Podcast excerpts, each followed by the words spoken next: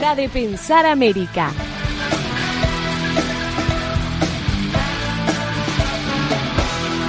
Pensar América.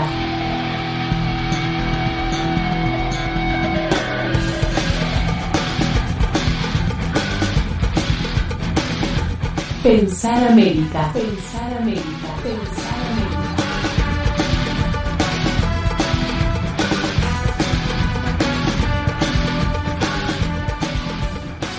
Son las 23 horas en Buenos Aires. Estamos en Radio Asamblea y es hora de pensar América.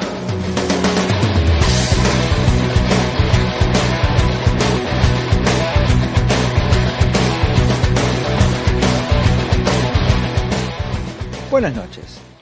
Es lunes, son las 23 horas y es hora de pensar América. Esta es una nueva emisión de este programa que hacemos por Radio Asamblea en el que tratamos de reflexionar sobre los temas que hacen de América un lugar especial, un lugar distinto. Y la semana pasada, cuando hicimos el programa del 12 de octubre, el Día del Respeto a la Diversidad Cultural, decíamos que los americanos tenemos mucho para celebrar en cuanto a diversidad cultural. En cuanto a música, a costumbres, a gastronomía, etcétera. Así que decidimos continuar hablando de la diversidad cultural de América.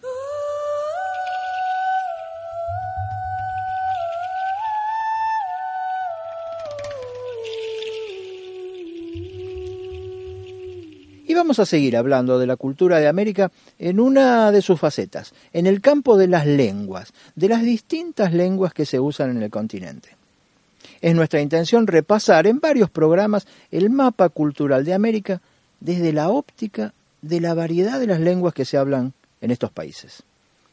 Y hoy, comenzando entonces con esa idea, lo vamos a dedicar a las lenguas nativas, a las lenguas de los pueblos que habitaban este continente en el momento de la llegada de los europeos. Muchas de esas lenguas lamentablemente se han extinguido, ya no quedan individuos que las hagan perdurar, pero muchas aún se mantienen muy vigentes, vivas y perduran en los descendientes de aquellos pueblos originarios.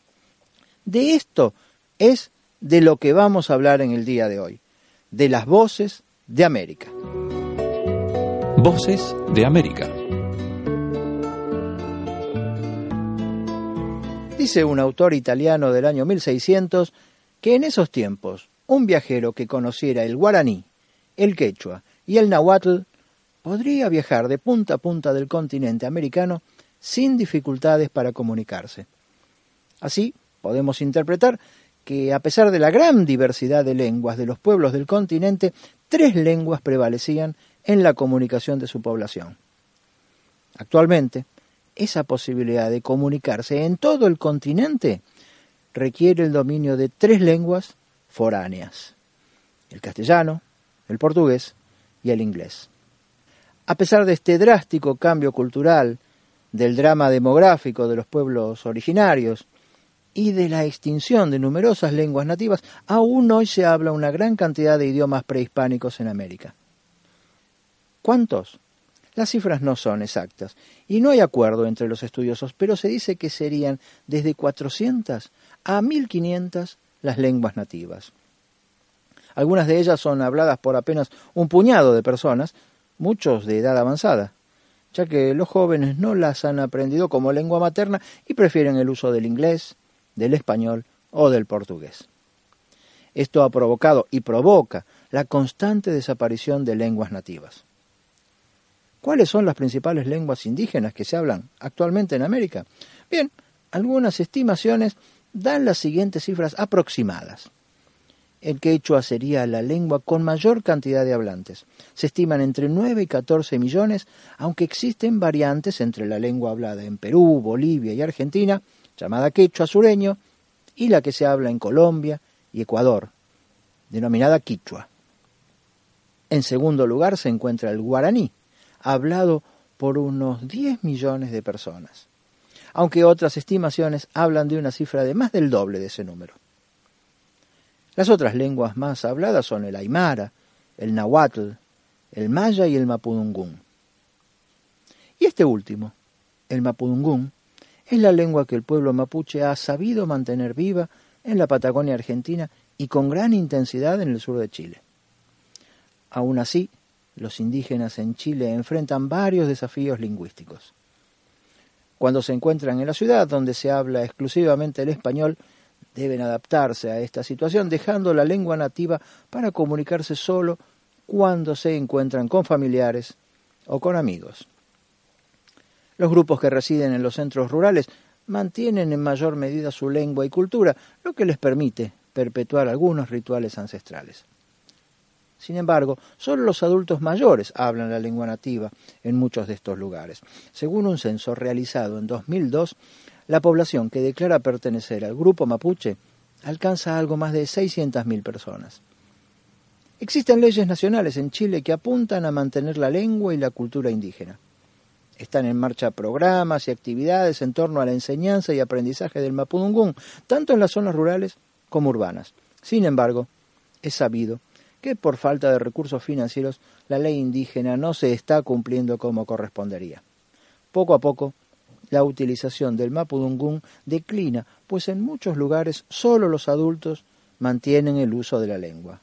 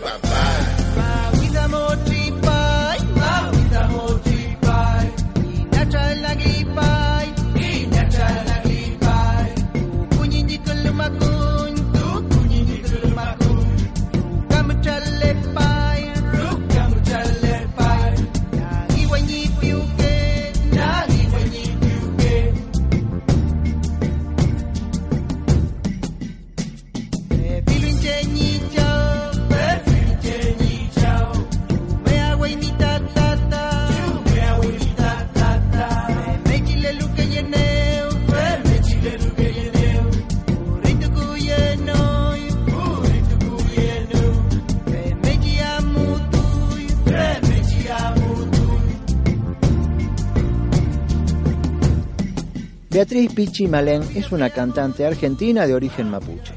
Nacida en Los Toldos, provincia de Buenos Aires, donde existe un numeroso grupo de descendientes de la tribu del cacique coliqueo. Actuó en Chile, Brasil, Francia, España, Eslovaquia y República Checa. Cantó invitada en festivales en todo el mundo y es en la actualidad la voz más reconocida de la canción en lengua mapudungún. De su álbum Añil del año 2005 escuchábamos Peuman ni Chao.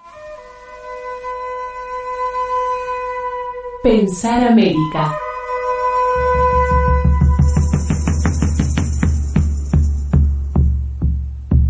En Sudamérica existe un grupo de lenguas andinas entre las que se destaca el quechua, la de mayor dispersión geográfica. En realidad debe hablarse de lenguas quechuas, ya que desde un origen común se separaron distintas variantes. Las lenguas quechuas se hablan en la zona occidental de América del Sur, desde el suroeste de Colombia hasta el noroeste argentino. Actualmente el quechua es oficial a nivel nacional en Ecuador, Perú y Bolivia. También se habla sin ser oficial a nivel nacional en regiones limítrofes de Argentina y Chile. El quechua sureño es constitucionalmente una de las 35 lenguas oficiales en Bolivia, aunque sus instituciones siguen utilizando el español. Las constituciones de Colombia, de Ecuador y del Perú consideran a sus respectivas lenguas nativas, entre ellas el quechua o quichua, como segundas lenguas oficiales después del español. En Chile y en Argentina, en cambio, no cuentan con reconocimiento oficial.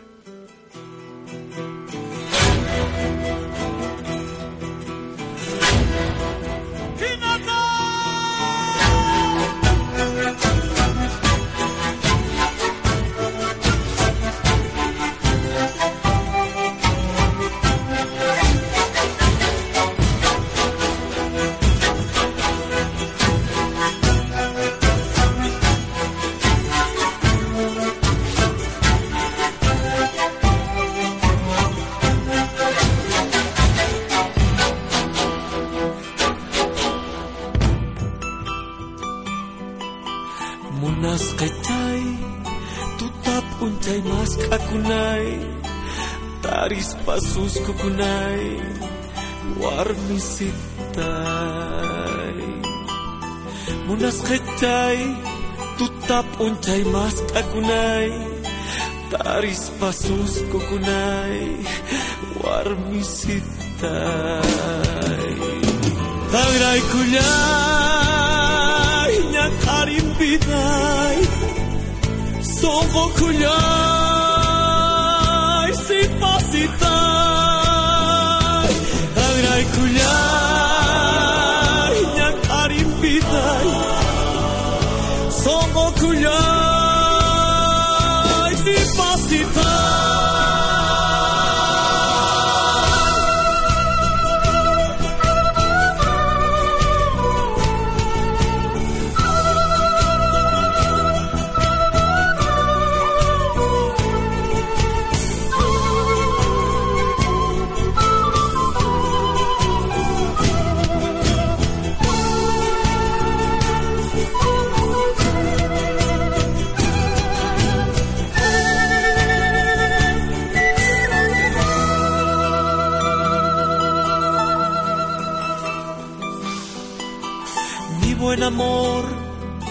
Mi herida de amor, mi verdad, mi credo, razón de vivir, mi lluvia de abril. Mi buen amor, mi herida de amor, mi verdad, mi credo, razón de vivir, mi lluvia de abril. Gracias a ti mi triste vivir pudo cambiar en un jardín. Gracias a ti, mi triste vivir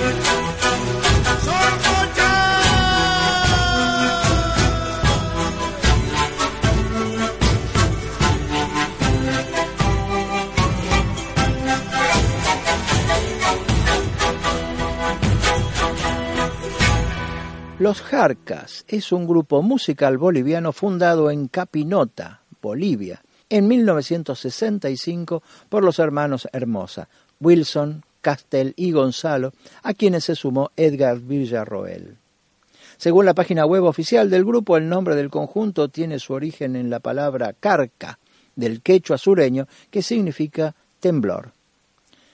En sus inicios interpretaban música folclórica argentina, pero después de un periodo de inactividad, en 1975, Gonzalo Hermosa refundó el grupo y se fueron perfeccionando en la composición e interpretación de la música boliviana. En ese año se presentaron por primera vez en La Paz y representaron a Bolivia en un festival de música folclórica en Brasil.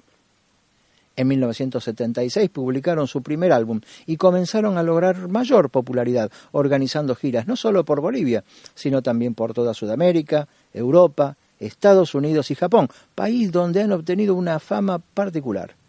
Los Jarcas, con el transcurrir de los años, fue variando su formación y actualmente continúan exitosamente con sus presentaciones.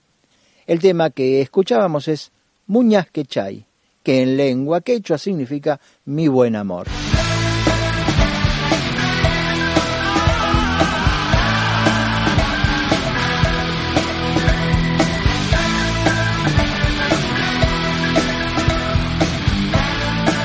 Los lunes a las 23 es la hora de Pensar América. Acompaña a Rubén Martínez por Radio Asamblea.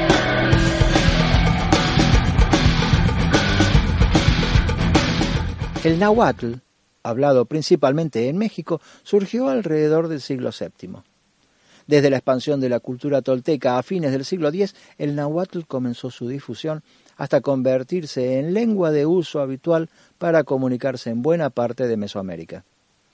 Esto ocurrió especialmente en los territorios conquistados por el Imperio Mexica, también llamado Imperio Azteca, desde el siglo XIII hasta su caída en 1521 en manos de los españoles. La conquista significó un retroceso para el náhuatl, ya que el idioma de la evangelización era el castellano. Sin embargo, el náhuatl es la lengua indígena que más crece en hablantes.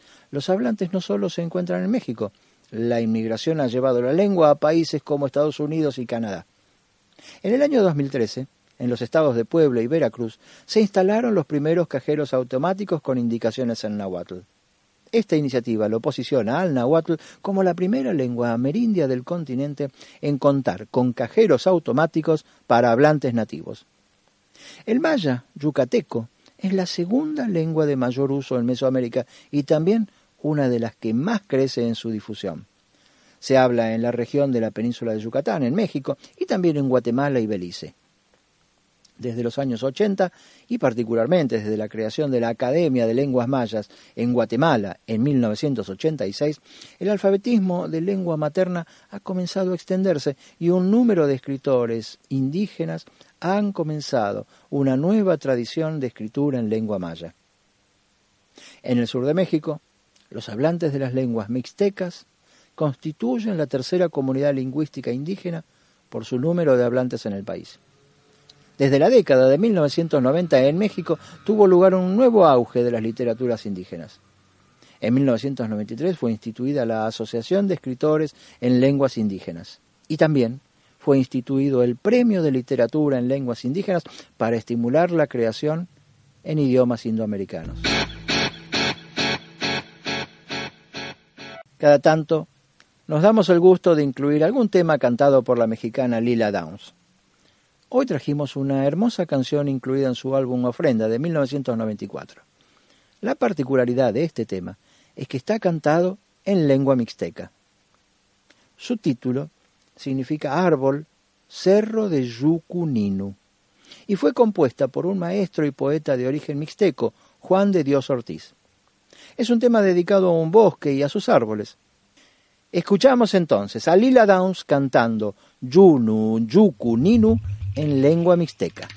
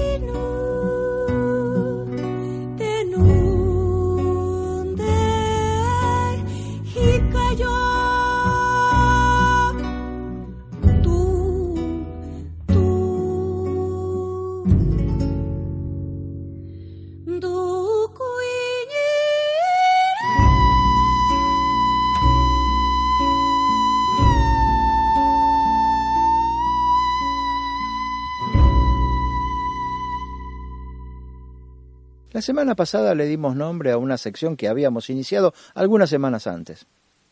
La llamamos Un tema, dos versiones. A mí me parece que no es un nombre original, realmente. Alguna vez ya lo escuché en radio, pero bueno, es un buen título, nos gustó y lo dejamos. Y hoy también tenemos un tema en dos versiones. Vamos a escuchar el chamamé que lleva el nombre del cacique Catán. Fue registrado en 1952 por Tránsito Cocomarola y Ladislao Piedrabuena en la música y por Luis Mendoza en su letra, que está en lengua mocoví. El pueblo mocoví habitaba en el siglo XV los territorios de las actuales provincias argentinas de Chaco y Santiago del Estero, y posteriormente se fueron desplazando, o fueron desplazados, hacia el sur, hacia Santa Fe. El cacique Catán nació en 1908. Su nombre real era Francisco Nolasco Mendoza, y su padre fue el famoso cacique Pedro José Nolasco. El nombre de Catán le fue dado debido a que su padrino fue un teniente del ejército argentino de apellido Catán. Cuando aún era niño, su familia y un numeroso grupo de mocovíes salieron de Santiago del Estero y se establecieron cerca de Charata, en Chaco. En ese lugar falleció su padre, y así pasó a ocupar el mando de la toldería, que en ese entonces se componía de unos 1500 indígenas mocovíes. Por su conocimiento de los problemas indígenas y por ser el más instruido, fue designado juez de paz en el año 1944, cargo que ejerció por más de 30 años hasta su fallecimiento. El cacique Catán se hizo amigo de Tránsito Cocomarola en las actuaciones artísticas de este famoso músico litoraleño. Esa amistad le fue retribuida con la música del chamamé que lleva el nombre del cacique. Lo escuchamos entonces, interpretado por Tonolec, el conjunto chaqueño, en la primera parte, y por Teresa Parodi en la segunda parte. Un tema y dos versiones. Cacique Catán en lengua mocoví.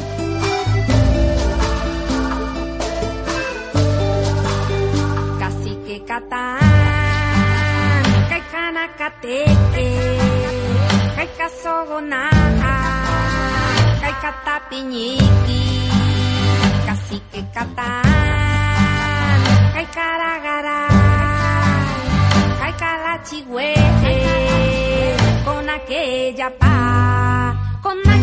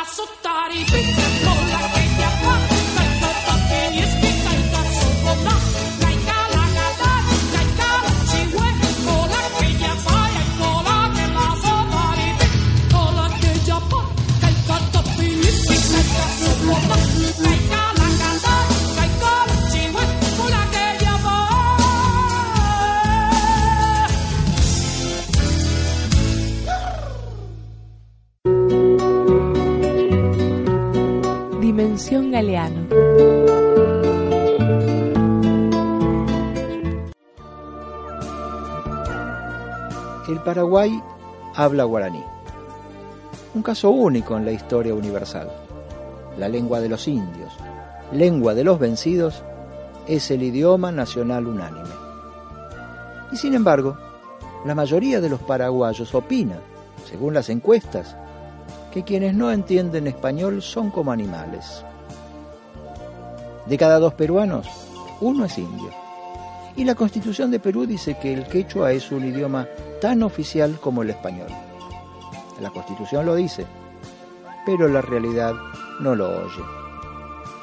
El Perú trata a los indios como África del Sur trata a los negros.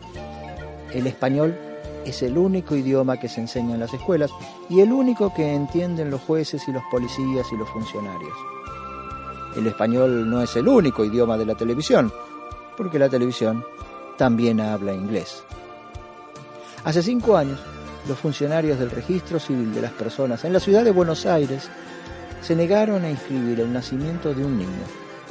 Los padres, indígenas de la provincia de Jujuy, querían que su hijo se llamara Cori Huamancha, un nombre de su lengua. El registro argentino no lo aceptó por ser nombre extranjero. Los indios de las Américas viven exiliados en su propia tierra. El lenguaje no es una señal de identidad, sino una marca de maldición. No los distingue, los delata.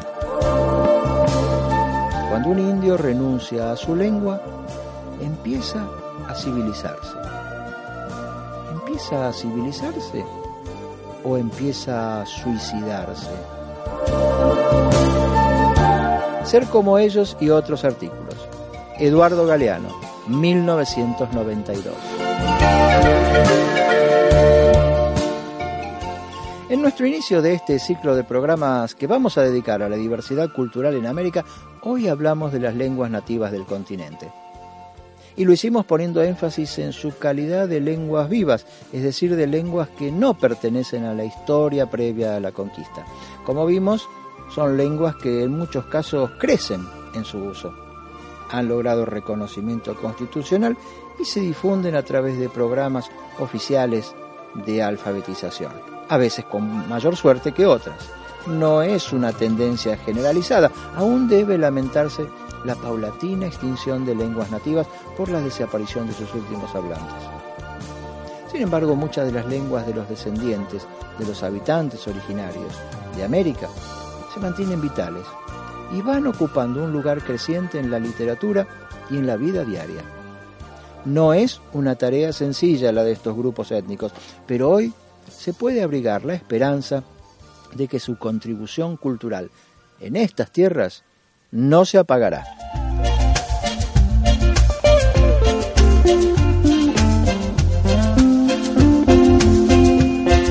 Nos despedimos hasta el próximo lunes para seguir celebrando la diversidad cultural de nuestro continente. Los esperamos entonces aquí, en Radio Asamblea, cuando vuelva a ser hora de Pensar América. Buenas noches.